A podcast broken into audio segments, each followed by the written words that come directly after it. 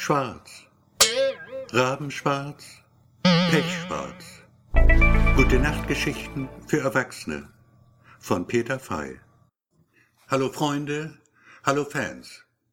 Es ist Sonntag. Mal wieder Sonntag. Also gehen wir es etwas besinnlich an. Ich will euch von einer Totenfeier erzählen, einer Aussegnung. Ja, ich glaube, so nennt man das. Aussegnung. Sie fand statt in einer eigens dafür vorgesehenen Trauerhalle, in der die Verstorbene, eine alte Frau, sehr alt schon, aufgebahrt war. Ein paar Meter entfernt die Hinterbliebenen, schwarz gekleidet mit ernsten Gesichtern. Leise Musik war zu hören, Orgelmusik, aus unsichtbaren Lautsprechern. Dann wurde es still.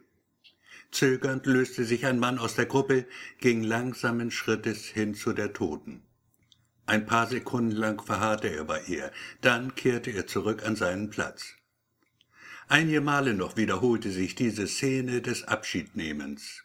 Schließlich trat eine junge Frau an den offenen Sarg, und alles war anders. Sie nämlich beugte sich runter zu der Verstorbenen und küsste sie, gab dem kalten Leichnam einen zarten, liebevollen Kuss auf die Stirn. Dieser Anblick, ich gebe es zu, hat mich zutiefst berührt. Jahre später habe ich ihn in einer Geschichte verarbeitet. Sie trägt den Titel Die Observation.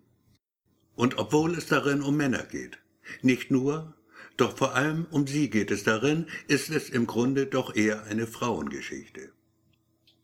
Über meine Arbeitsweise, die eigentlich keine ist, habe ich bereits gesprochen. Wenn ich schreibe, dann schreibe ich. Ohne Konzept, ohne zu wissen, wie am Ende das Ende ausfallen wird. Wollte man das Schreiben ein Handwerk nennen, so mache ich praktisch falsch, was immer man nur falsch machen kann. Das ist mir sehr wohl bewusst und ich habe nicht vor, etwas daran zu ändern.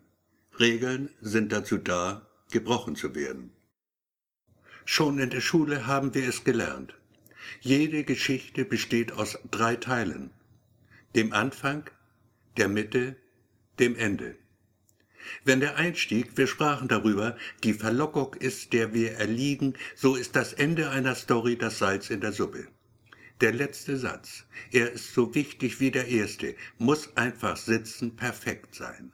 Dem Leser ein Schmunzeln entlocken oder auch, warum nicht, einen letzten kleinen Schock versetzen, bevor er die Augen schließt zum Schlaf. Autoren sind seltsame Wesen. Zwar zählt man sie gemeinhin zur Gattung Mensch, doch sind sie eine eigene Spezies, dünnhäutig, sensibel, empfindlich auch.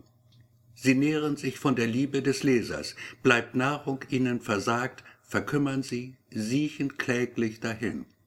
Okay, mir selbst geht es gut, kein Grund zur Klage, kein Siechtum zu befürchten. Zeit also, einmal Danke zu sagen. Danke dafür, dass ihr mir zuhört. Danke für die zumeist doch netten Kommentare.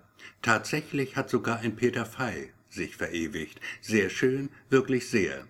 Die Krux ist nur, man könnte denken, ich schreibe mir meine Rezension selbst. Dass dem nicht so ist, brauche ich wohl nicht extra zu betonen. So, das wär's mal wieder. Abschließende Frage noch. Was darf eine Story auf gar keinen Fall sein? Einfache Antwort? Langweilig.